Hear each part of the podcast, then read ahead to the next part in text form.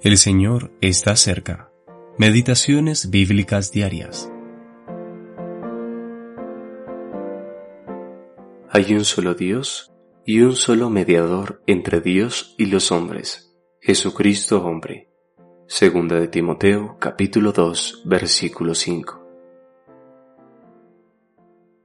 Tenemos todo en Cristo. Uno de los puntos más débiles de nuestro cristianismo reside en la falta de una intensa y total comunión con la perfecta humanidad de nuestro Señor Jesucristo.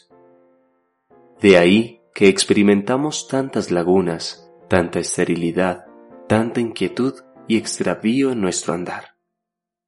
Ah, si estuviéramos compenetrados, merced a una fe más sencilla de esta verdad, que hay un hombre real a la diestra de la majestad en los cielos un hombre cuya simpatía es perfecta, cuyo amor es incomprensible, cuyo poder no tiene límites, en quien la sabiduría es infinita, cuyos recursos son inagotables, cuyas riquezas son inescrutables, cuyo oído está siempre abierto a todos nuestros suspiros, cuya mano está abierta a todas nuestras necesidades, cuyo corazón está lleno de una ternura inefable cuán felices seríamos y cómo nos elevaríamos por encima de las cosas visibles, volviéndonos menos dependientes de ellas.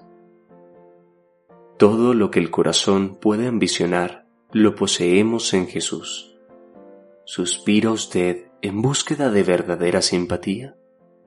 ¿Dónde podría encontrarla sino en aquel que unía sus lágrimas con las de las desoladas hermanas de Betania? ¿Aspira usted al gozo de un verdadero afecto?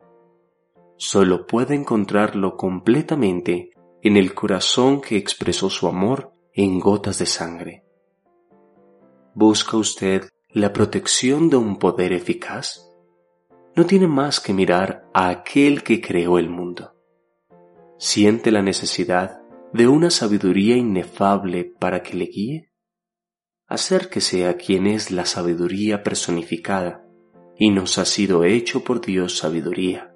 Primera de Corintios capítulo 1 versículo 30.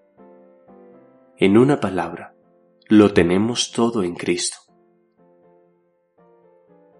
El pensamiento y los afectos divinos han encontrado un objeto perfecto en Jesucristo hombre. Así como hay en la persona de Cristo lo que satisface plenamente a Dios, también existe en ella lo que debería satisfacernos y nos satisface en la medida en que, por la gracia del Espíritu Santo, caminemos en comunión con Dios. C.